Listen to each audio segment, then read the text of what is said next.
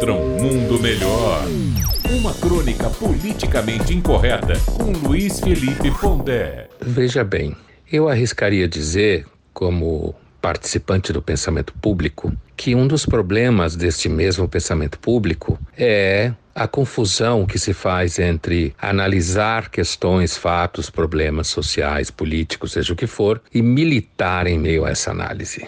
O pensamento público, se para você não é claro, é aquilo que você encontra na mídia, na imprensa em geral, que você encontra em comentários políticos, da televisão, nos jornais, que você encontra na universidade, nas escolas. Isso é o pensamento público. E, se você observar bem, se tornou um modo contínuo, algo tomado como absolutamente natural, que quando é dada a palavra a um desses agentes do pensamento público, por exemplo, numa sala de aula ou num programa de TV jornalístico, muitos desses agentes passam a simplesmente militar pelas suas causas. Eu não estou entrando nem aqui no mérito uh, de que não existam causas que valham a pena a gente investir ou se preocupar com elas, mas eu estou entrando no mérito de que a análise a tentativa de dissecar, de compreender problemas políticos, sociais, econômicos, é diferente essa atividade da atividade de você defender qualquer que seja a causa, de que o seu raciocínio e o comentário que você oferece ao público seja enviesado para defender, seja lá o que for, mesmo